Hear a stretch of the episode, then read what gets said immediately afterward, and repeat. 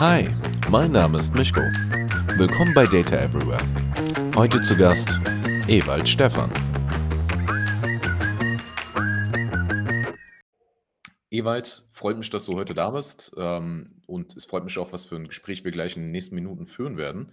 Ähm, willkommen zusammen. Ähm, heute habe ich einen spannenden Gast bei mir bei Data Everywhere. Und heute soll es darum gehen, äh, zu verstehen, warum Unternehmen aktuell ESG nicht ernst nehmen. Aber erstmal zu dir, Ewald. Wer bist du und was machst du? Ja, guten Morgen, Micho.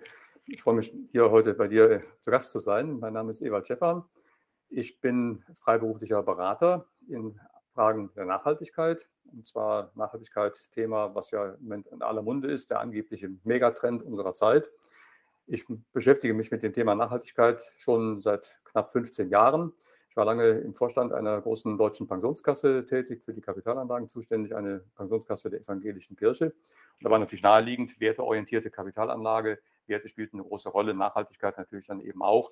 Da haben wir 2009 begonnen, äh, die Kapitalanlage auf eine nachhaltige Basis umzustellen, aufzugleisen. Wir haben gearbeitet mit Ausschlusskriterien, mit, mit Best-in-Class-Ansätzen, haben schon relativ früh Impact-Investing gemacht und haben auch relativ stark, was ich als wichtiges Element der Nachhaltigkeit sehe, Engagement gemacht. Also mit Unternehmen, mit Staaten ins Gespräch kommen über Dinge, die einem als Investor nicht gefallen.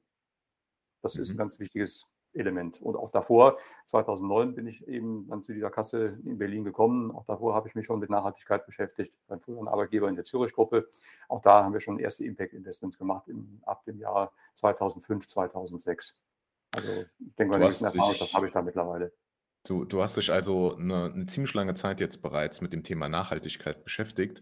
Und ähm, das bedeutet, du hast jetzt nicht erst in den vergangenen zwei, drei Jahren, wo es in aller Munde ist, dich erst damit äh, befasst, sondern es ist schon quasi in deiner DNA übergegangen, dass du immer einen Hinterkopf behältst, wahrscheinlich, okay, äh, wenn ich etwas investiere, wenn ich Kunden etwas vorschlage äh, für deren Kapitalanlage, äh, auch wenn du jetzt nicht im direkten Austausch warst mit Endkunden, aber zumindest mit den Fondsmanagern oder sonstigem, ähm, dann hast du das auf jeden Fall schon in deiner DNA gehabt, das mit zu berücksichtigen für die Beratung, richtig? Ja, also ich war insofern in meiner DNA, früher hat man das Thema noch nicht Nachhaltigkeit genannt. Nachhaltigkeit mhm. ist erst den Begriff seit, weiß ich, 10 Jahren, 15 Jahren. Aber ich habe mich schon immer schwer damit getan. Ich mache Kapitalanlage schon seit mehr als 40 Jahren. Und ich habe äh, in den 80er Jahren oder auch schon vor den 80ern, ich habe den Crash Wall Street schon mitbekommen, wo es ja auf der, auf, auf der Gier nach, nach Geld und Rendite immer darum ging, eben eine höchstmögliche Rendite zu erwirtschaften, ohne zu fragen, woher diese Rendite generiert wurde. Da habe ich immer gesagt, das Thema Verantwortung, das kann ich doch nicht einfach irgendwo abgeben am Bankschalter, wenn ich also irgendeinem Kundenberater Geld gebe und sage, hier hast du 100.000 Euro, ich brauche die und die Rendite, dann bleibt die Verantwortung doch als Investor bei mir. Die gebe ich ja nicht ab. Ich muss doch letztlich wissen, was passiert eigentlich mit meinem Geld. Der alte Grundsatz, Geld stinkt nicht, der ärgert mich ganz gewaltig. Denn Geld stinkt auch ganz gewaltig. Und äh, wenn ich nur auf der Suche nach Rendite, nur die Rendite im Auge habe, dann blende ich doch die Verantwortung aus. Und die kann ich doch nicht ausblenden. Es ist doch mein Geld oder unser Geld, was wir treuhänderisch für andere verwalten, als Pensionskasse, das treuhänderisch verwalte, die Verantwortung auch wahrzunehmen, was mit dem Geld passiert. Mhm. Also ein gutes Beispiel, was wir auch zum Anlass genommen haben, in einem Engagementgespräch zu führen mit Herrn Käser, als der vor zwei Jahren, glaube ich, war das in Australien, ja Siemens entschied, in eine Signaltechnikanlage zu investieren für, einen, für, einen, für eine Eisenbahntrasse, mit der dann Kohle transportiert wird, Kohle, die nach Europa kommt. Dann sind wir mit ihm ins Engagement gegangen und haben gesagt, Herr Käser, wir sind doch als Aktionäre Eigentümer davon, von Siemens. Und wir als Eigentümer, uns kann doch nicht egal sein, was mit unserem Geld passiert. Und das gefällt uns nicht, was Sie da machen. Und dann ist er wirklich auf das Thema auch eingegangen und hat dann ja im Endergebnis auch gesagt, wir waren nicht die Einzigen, andere natürlich auch. Im Endergebnis gesagt, das war ein Fehler. Er wäre in dem Moment nicht mehr korrigierbar gewesen, aber sie würden so ein Geschäft in Zukunft nicht mehr machen. Mhm. Da sieht man auch, dass man eben auch mit dem Thema Nachhaltigkeit, Engagement auch durchaus Erfolge einstreichen kann. In anderen Fällen haben wir dann auch äh, bei, bei Sportartikelherstellern auch durch Engagementgespräche erreicht, dass in, in Entwicklungsländern faire Löhne gezahlt werden also wir haben als Christian Investor immer auch Wert darauf gelegt, dass nicht nur Mindestlöhne gezahlt werden. Mindestlöhne reichen oft immer noch nicht aus, um einen Lebensunterhalt zu finanzieren. Es ging immer um faire Löhne. Faire Löhne liegen meistens höher als die Mindestlöhne. Mhm. Also da kann man im Engagement schon auch, auch viel erreichen. Damit wir die Zuschauer und Zuschauerinnen ähm, nochmal abholen, wie würdest du denn Nachhaltigkeit jetzt letzten Endes definieren, heutzutage? Also wir haben uns immer daran orientiert als kirchlicher Investor nach dem äh, inzwischen, glaube ich, schon allseits bekannten Brundtland-Bericht von den Vereinten Nationen.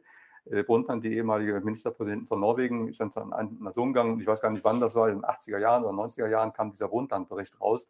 Und der sagt eben, alles Handeln, was wir als Investoren oder Menschen heute tun, muss im Einklang damit stehen, dass auch künftige Generationen keine, keine Nachteile haben. Das heißt also, wenn ich heute irgendwie investiere, und richte damit irgendeinen einen, einen Schaden an, der sich in der Zukunft negativ auswirkt für unsere nachfolgende Generation, dann verhalte ich mich nicht nachhaltig. Das ist eigentlich das Kantsche Prinzip der, der, der, der Verantwortung. Hat auch Hans Jonas, ein deutscher Philosoph, dann weiter aus einem ähnlichen Satz. Also alles muss im Einklang sein mit den, den künftigen Generationen, denen darf es nicht schlechter gehen. Und im Moment handeln wir ja leider gerade so, dass es wahrscheinlich in künftigen Generationen nicht so gut geht wie, wie uns. Also Erderwärmung ist nur ein Thema wenn ich auf die ganze Staatsverschuldung achte und die Misere in der Rentenversicherung in Deutschland, dann ist mir eigentlich nicht wohl, wenn ich an die Zukunft unserer Kinder denke, die die ganzen Lasten ja irgendwann mal schultern müssen. Und frage hm. jetzt, wie die das schultern können bei den demografischen Entwicklungen, die wir im Moment ja auch haben. Es werden immer weniger, die immer mehr bezahlen müssen. Mhm. Das, ähm, das ist jetzt, nicht nachhaltig. Jetzt stelle ich mal eine provokante Frage, Ewald. Ähm, Nachhaltigkeit, okay, verstanden, dass die nächsten Generationen etwas ähm, zugrunde gelegt bekommen, damit sie weitermachen können. Ne? Ähm, aber wenn es jetzt zum Thema ähm, Mitarbeitersicherheit geht, nur als Beispiel, ähm, da schlage ich jetzt die Brücke zu ESG. Nicht nur die Nachhaltigkeit an sich ne, für das, für das äh, Ökosystem in, in, unserer Wirtschaft oder auch äh, für die Umwelt im Ökosystem. Ähm, da wäre für mich jetzt mal interessant, wenn du jetzt ähm, eine Produktionskette hast, die nicht komplett sicher ist für einen Mitarbeiter, also irgendwelche giftigen Gase können eingeatmet werden ähm, und man ähm, hat auch die Möglichkeit, sich zu verletzen oder sonstiges. Ähm, da ist jetzt der Mitarbeiter betroffen und in zehn Jahren gibt es vielleicht eine andere Technologie, ja, äh, damit du halt keine Gase mehr ausstoßt oder sonstiges. Wie würdest du das denn greifen? Ähm, das fällt jetzt nicht zwingend in das Thema Nachhaltigkeit, aber eher ins Thema ESG, wo man ja eher diese ganzheitliche Sicht hat äh, auf das Thema, dass man es schafft, ähm, eher werteorientiert etwas zu, mhm. zu erstellen oder zu wirtschaften, anstatt jetzt nur rein die Nachhaltigkeit in den Vordergrund zu bringen. Ja, doch, Menschenrechte und, und, und, und Arbeitsbedingungen sind ein ganz, Element, ein ganz zentrales Element der Nachhaltigkeit. Also E, mhm. E, S und G, die drei Teilkomponenten der Nachhaltigkeit. Mhm. Da spielt ja nicht nur das E, auf das alle schauen im Moment Umwelt, sondern auch eben S eine ganz, ganz zentrale Rolle. Und bei S ist ein ganz elementar, äh, elementarer Baustein eben auch die Menschenrechte und die Arbeitsbedingungen. Und wenn du das Thema eben nimmst, äh, wenn in, beispielsweise in, in Gruben in, in, Afrika, wo eben Rohstoffe gewonnen werden, die Arbeitsbedingungen schlecht sind und auch die Wohnbedingungen und, und, und, dann geht mich das als Investor schon das an. Auch wenn wir sagen, also wenn ich hier in Deutschland anlege, nehmen wir das Beispiel BASF. Das ist ein praktisches Beispiel, wo wir dieses Thema hatten. Haben, bei BASF gab es eigentlich in der Zulieferkette vor Jahren schon in Afrika Menschenrechtsverletzungen, gerade im Hinblick auf eben Arbeitsbedingungen, wo auch Polizeieinsätze waren, wo Arbeiter erschossen worden sind bei, bei, bei Aufständen. Da sagte BASF, also das Thema damals aufgriffen, auch im Engagement eben, naja, das ist in der vierten, fünften Vorlieferstufe, das können wir nicht beeinflussen. Und dann haben sich aber andere auch dahinter geklemmt. Wir waren dann nicht die Einzigen und haben im, im, Gespräch eben auch erreicht, dass mittlerweile die, die, die Lieferkette, es gibt ja in Deutschland mittlerweile zum Glück auch das Lieferkettengesetz, dass die Lieferkette eine ganz zentrale Rolle spielt. Das heißt also BASF als, als Endproduzent von, von Platin war es in dem Falle, äh, ist auch dafür verantwortlich, dass die Lieferkette sauber ist, soweit es eben möglich ist. Und das macht man eben, macht auch Volkswagen, macht Daimler, macht, macht, macht BMW wir achten eben darauf, dass die Zulieferketten bis hin in fünfte, sechste Vorstufen hinein eben sauber sind über Bedingungen, die weitergegeben werden müssen in der Lieferkette und über Audits, die auch gemacht werden. Und wenn also bei Audits eben rauskommt, dass eben die Bedingungen nicht eingehalten werden, dann fliegt derjenige raus. Also Daimler, glaube ich, geht mittlerweile bis in die sechste Vorlieferstufe, wo zum Beispiel bei den Autolacken immer noch ein Problem der Kinderarbeit auch, auch, auch da besteht. Hm. Äh, meinst du, das wird, äh, immer noch die nächsten Jahre als Ausrede verwendet, dass die, äh, Lieferanten hier in die Verantwortung, ähm, quasi gezogen werden müssen, um quasi hier eine Sicherheit zu schaffen für die Mitarbeiter? Ich gebe dir mal hier nochmal ein konkretes Beispiel. Du hast das Lieferkettengesetz erwähnt. Das wird, ab 1.1. nächsten Jahres, dann scharf geschaltet. Das heißt, die Unternehmen müssen, ähm, verpflichtend Berichte, darüber verfassen, ähm, was denn deren Lieferanten tun um nachhaltiger zu sein oder auch um Sicherheiten zu schaffen äh, für deren Mitarbeiter. Ähm, wenn da hier verschiedene Stufen dazwischen hängen und es gar nicht transparent ist, woher auch was kommt, ich meine, dann ist auch ein 'n großer Konzern, ähm, nicht in der Lage, äh, da wirklich komplett sauber die Lieferketten, ähm, zu tracken. Also, ist es denn überhaupt machbar? Ist es nicht eine Farce? Also, wir wissen ja eben aus den praktischen Beispielen heraus, dass es wirklich machbar ist. Wenn man sich wirklich dahinter klemmt, wie jetzt in dem Fall BASF oder auch Daimler, dann weiß man schon sehr transparent, wie die Lieferkette sich eben bis zur sechsten Vorlieferstufe eben eben auch dann darstellt. Und ob dann wirklich die Menschenrechts äh, äh, die Menschenrechte eingehalten werden, ob Arbeitsbedingungen eingehalten werden, ob es Mitsprachemöglichkeiten gibt über Betriebsräte und, und, und. Das weiß man mittlerweile. Natürlich ein Unternehmen, was nicht, per se nicht nachhaltig aufgestellt ist, die versuchen sich so rauszureden, wie du eben beschrieben hast. Aber verantwortungsbewusste Geschäftsführung, dazu gehört auch dazu, dass man auch die Lieferkette eben, eben, eben sauber hat und nicht erst auf ein Gesetz wartet, wie jetzt eben auch, dass dann demnächst Jahr scharf geschaltet wird. Also viele, viele Großunternehmen sind da schon deutlich weiter als der Gesetzgeber. Zum Glück, muss man sagen. Mhm. Äh, also das Spannende, was du ja jetzt eigentlich schon äh, mit beantwortet hast, warum ist denn das Thema Nachhaltigkeit, äh, Schrägstrich ESG relevant für die Unternehmen? Ähm, und warum nehmen Unternehmen das jetzt aktuell nicht allzu ernst? Mhm. Ähm, und zwar ist ein Punkt, man findet vielleicht für sich selbst Ausreden, weil man äh, sich auf das Kerngeschäft konzentrieren will.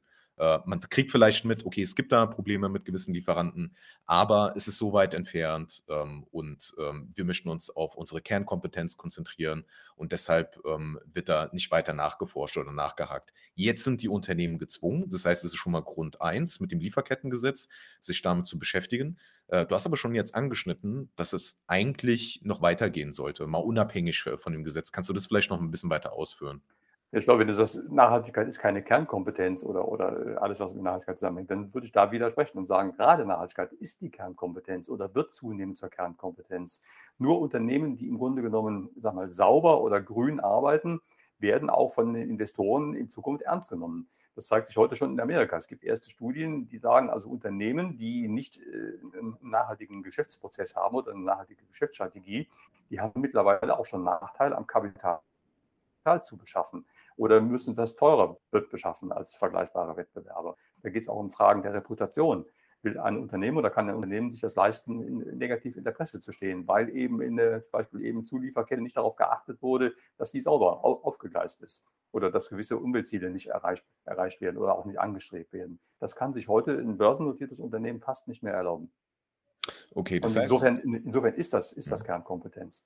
Also das heißt, wenn ich jetzt ein Hersteller bin von, äh, whatever, Kugelschreibern, um es mal ganz, ähm, simpel zu halten, ähm, und ich benötige gewisse Teile, ähm, aus dem Ausland. I don't know, ob es wirklich der Fall ist bei Kugelschreibern, aber nehmen wir es jetzt einfach mal hypothetisch an. Ähm, und ich möchte mich jetzt gar nicht damit beschäftigen, was überhaupt im Ausland stattfindet, weil mein Umsatz ist vielleicht auch gar nicht so hoch. Sagen wir mal 10 Millionen, 20 Millionen, whatever. Ähm, da sagst du, ähm, das Thema Nach Nachhaltigkeit müsste zur Kernkompetenz werden. So bei Genau. großen Unternehmen verstehe ich das. Ja, also Mhm. bei großen AGs, die auch die Ressourcen und die Kapazität haben. Was ist denn aber mit den Mittelständlern? Also, ähm, ja, die würden es gerne, ähm, aber wie gesagt, wenn wenn die sich einfach rein nur auf ihre auf ihr Hauptbusiness konzentrieren wollen, um weiter zu wachsen, macht es Sinn, in in so einer Phase sich damit sch schon zu beschäftigen? Ich glaube, die Mittelständler waren per se eigentlich immer schon weiter als die Großkonzerne im Hinblick auf Nachhaltigkeit. Das ist ein, ein Teilaspekt der Nachhaltigkeit, was viele eben auch als Nachhaltigkeit definieren, ist auch die Langfristigkeit. Also Mittelständler sind ja oft in Deutschland eben Familienunternehmen, die langfristig denken. Und nur wenn man, wenn man langfristig denkt, dann wird man auf Dauer Erfolg haben, das Unternehmen erfolgreich durch sämtliche Krisen auch, auch zu führen. Da spielt dann der Teilaspekt von ESG, die Governance, eine ganz, ganz große Rolle. Also viele Familienunternehmen, oder ich würde mal behaupten, fast alle Familienunternehmen sind im Teilbereich Governance sehr, sehr gut aufgestellt. Besser als so manche Großkonzerne es in der Vergangenheit waren oder vielleicht heute auch noch sind.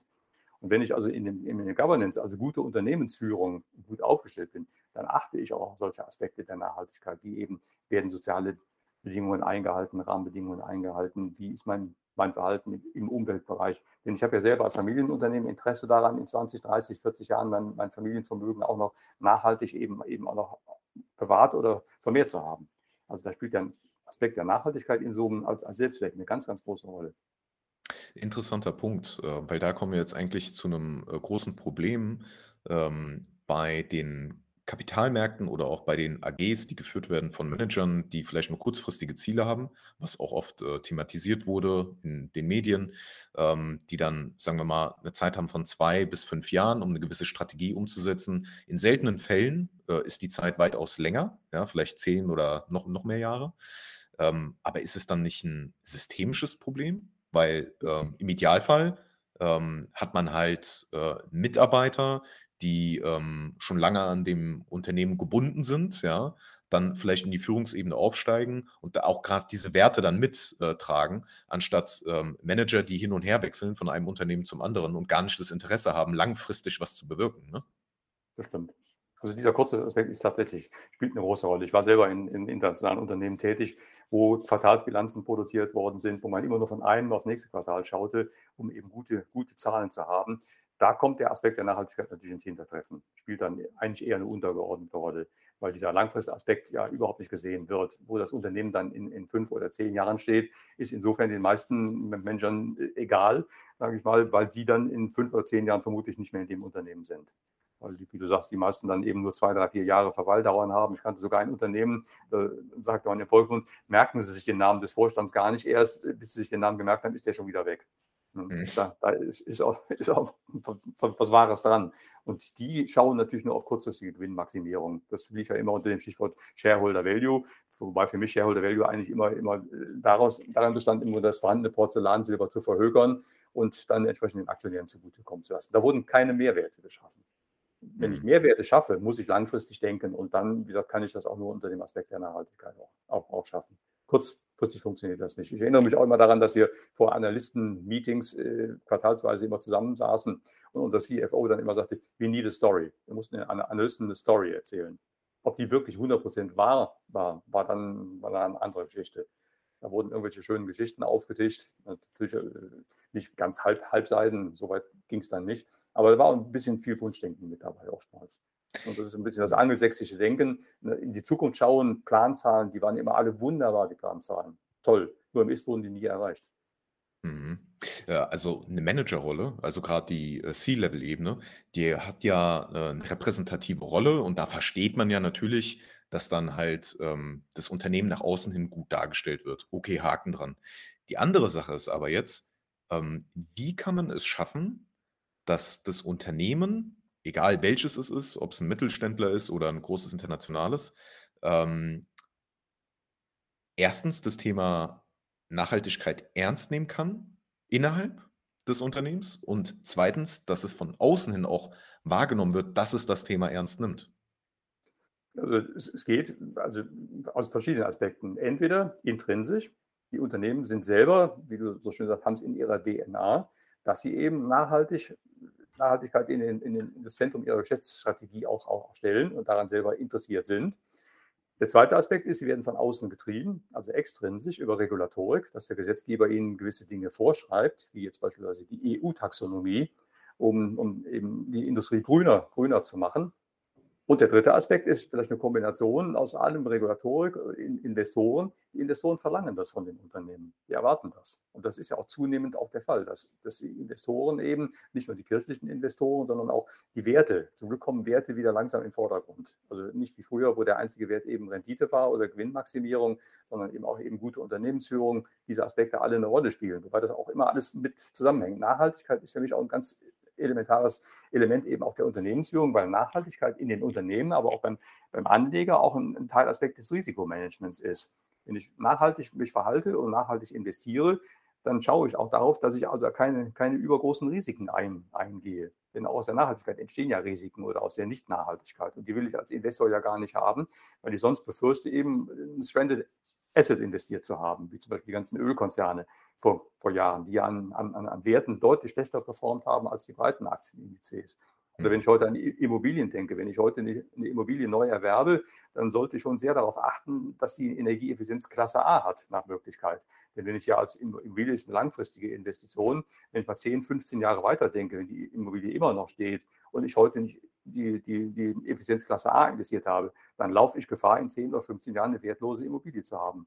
Weil der Kapitalmarkt dann eben verlangt, dass die Immobilien eben die Effizienzklasse A haben. Und wenn ich dann in F oder G oder sogar in H investiere, die schlechteste Klasse, dann ist das Ding im Zweifel wertlos. Und das will ich ja als, als Investor nicht haben. Mhm. Ähm, nehmen wir mal jetzt ein, ein ganz konkretes Beispiel äh, aus deinem Alltag, ähm, aus deiner Branche. Ähm, nehmen wir mal an, du hast ein Gespräch mit äh, irgendeinem CEO, ähm, triffst dich auf einen Kaffee mit ihm und äh, hast die Möglichkeit, äh, ihm einen Tipp zu geben zum Thema ESG, Nachhaltigkeit. Was würdest du ihm an die Hand geben, ohne zu wissen, was jetzt bereits in dem Unternehmen ähm, stattgefunden hat äh, und ohne zu wissen, wie groß jetzt das Unternehmen an sich ist? Es war einfach nur eine simple Frage. Hey, Ewald, äh, was kann ich tun, um nachhaltiger zu werden? Ich würde ihn erstmal fragen, wie, wie er es grundsätzlich mit der Nachhaltigkeit hält, wie, wie seine Einstellung zum Thema Nachhaltigkeit ist. Und dann kann man ja schon aus der Antwort dann eben, eben sehr schnell erkennen, ob es eben ernst genommen wird oder ob es nicht ernst genommen wird. Wird natürlich auch leider in manchen Unternehmen auch noch viel Window-Dressing betrieben oder, oder Marketing-Gimmick. Äh, insofern, also das, was heute regulatorisch auf dem Tisch liegt, das wird natürlich gemacht, gerade in Deutschland. Die Deutschen sind ja sehr gesetzestreu, das wird, wird gemacht, aber auch kein, kein, kein Jota mehr. Und das ist eigentlich schade, weil man dann im Grunde die Chancen der Nachhaltigkeit nicht erkennt, die Chancen aus der Nachhaltigkeit die ja gegeben sind, gerade auch für Investoren. Es gibt ja auch, auch eben viele, viele Geschäftsbereiche, die profitieren ja von der Nachhaltigkeit. Also mhm. zum, auch unter, Unternehmen, die von der Erderwärmung profitieren, auch Staaten, die von der Erderwärmung profitieren. Zum Beispiel die ganzen nordischen Länder profitieren ja davon, wenn es wärmer wird und die Permafrostböden auftauen, dann wird es in Gegenden, die heute noch zugefroren waren, in 20, 30 Jahren möglich sein, dort Getreide anzubauen. Leider auch, auch in Russland. Mhm. Zum Glück, je nachdem, wie man sieht. Ne? ist also der, der, der absolute Schurkenstaat Nummer eins.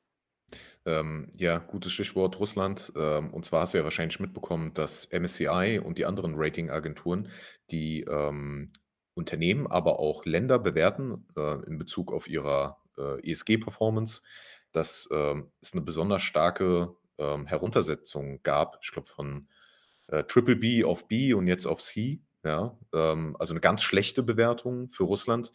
Wie bewertest du das denn aktuell? Und ähm, wie, wie relevant ist denn überhaupt so eine Bewertung auch für Investoren? Ja? Heißt es denn, ich muss bei C und B die Finger weg von lassen oder wie, wie soll das bewertet werden? Ja, hier muss man vielleicht zwei, zwei verschiedene Ratings unter, unterscheiden, die du äh, implizit jetzt genannt hast. Es gibt ja. einmal das ESG-Rating, was du genannt hast. Mhm. also, wie verhalten sich Staaten oder Unternehmen im Hinblick auf die Nachhaltigkeit, auf die Einhaltung der Kriterien nach E, S und G. Und zum anderen eben das, was ja jetzt passiert ist, das war das äh, Rating auf, auf das Bonitätsrating, also Financial Strengths. Da haben jetzt Moody's und Standard Poor's und auch Fitch heute, glaube ich, oder gestern Russland auf ein Ramschniveau runtergestuft. Aber das sind zwei, zwei, zwei getrennte Ratings. Also Ramschniveau heißt, Nee, das heißt, mir, mir, mir, ist es klar, äh, ja. nur ich hatte zufälligerweise im Vorhinein nochmal geprüft zum ESG-Rating, ähm, wo denn der Stand ist und es wurde auch heruntergesetzt. Äh, ja, genau, genau. ESG. Das mhm. wundert mich aber, aber nicht, denn Russland, also wir haben uns mit Russland natürlich auch früher schon beschäftigt. Wir haben als Kirche Investor nie in russische Staatsanleihen investiert.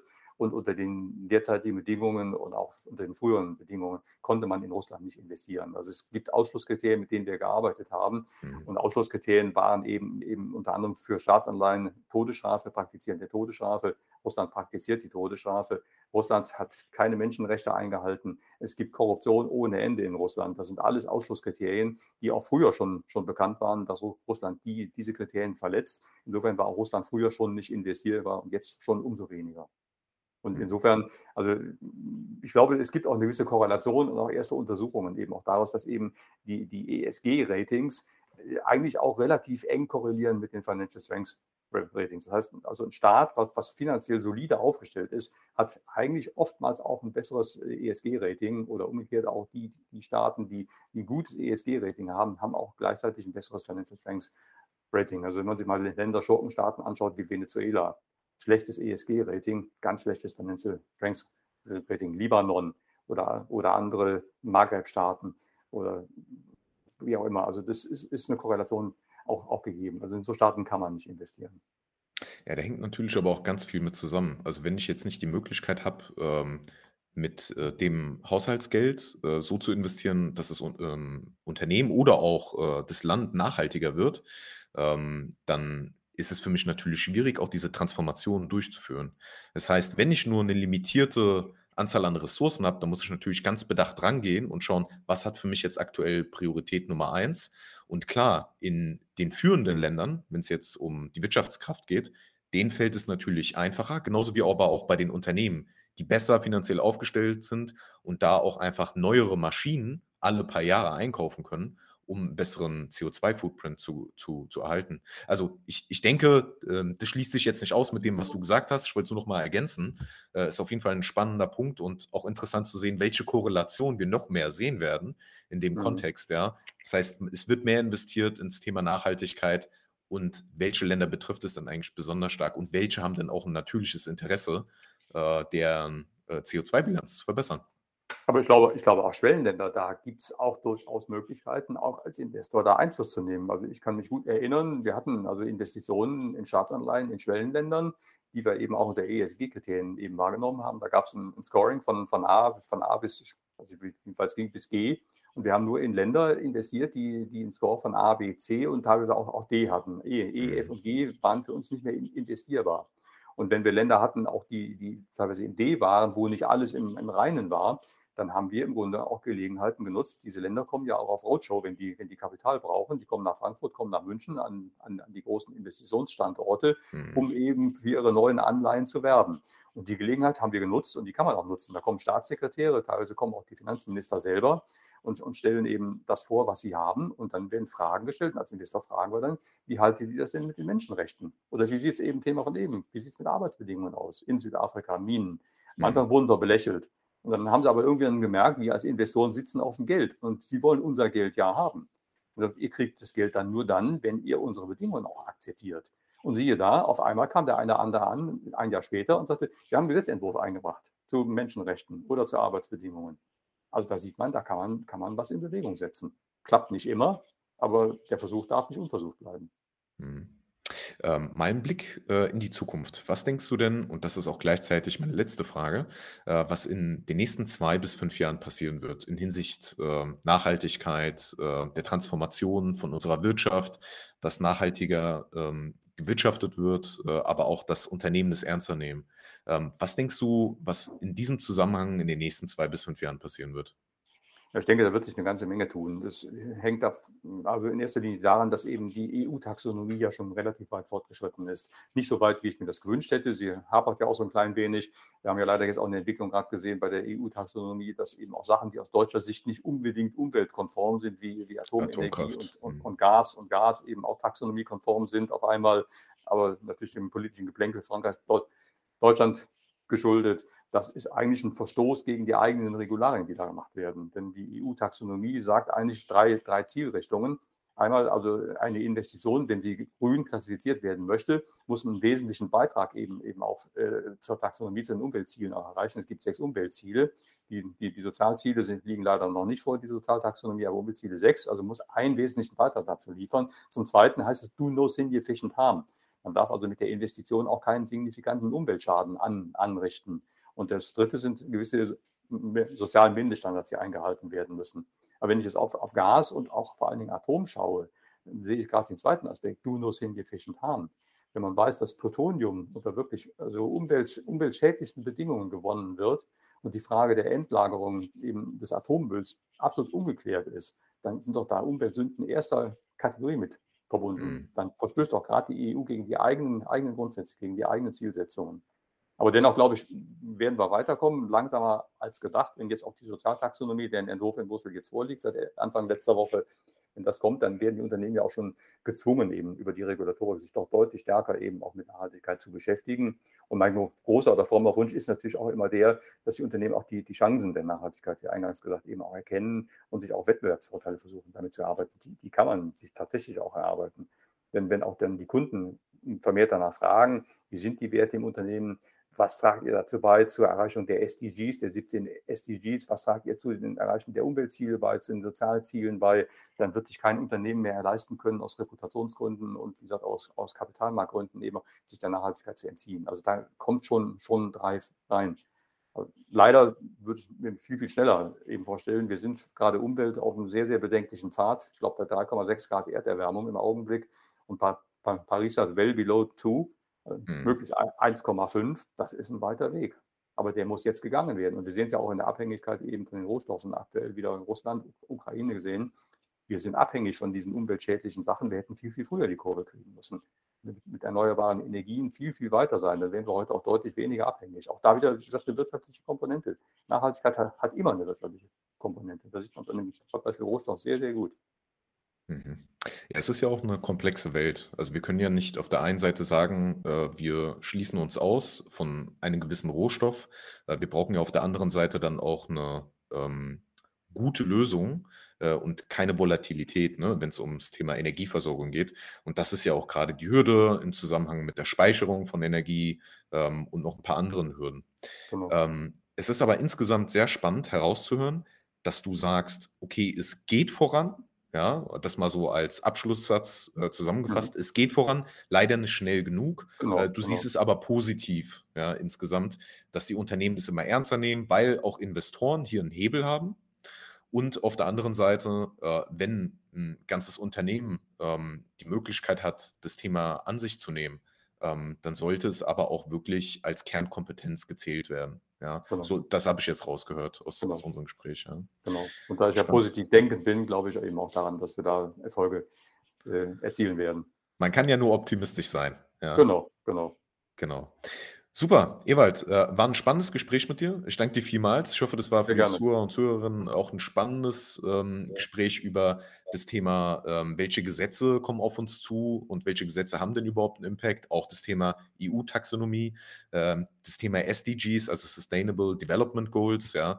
Das sind alles Themen, die sind nicht einfach, ja, die sind komplex, ähm, aber ich hoffe, es wird peu à peu verständlicher für das breite Publikum, äh, dass man hier auch einfach versteht, welches Unternehmen oder welches Land, ähm, ist denn eher nachhaltiger und welches weniger. Richtig. Ja, ich bedanke mich auch ganz herzlich bei dir, hat mich gefreut.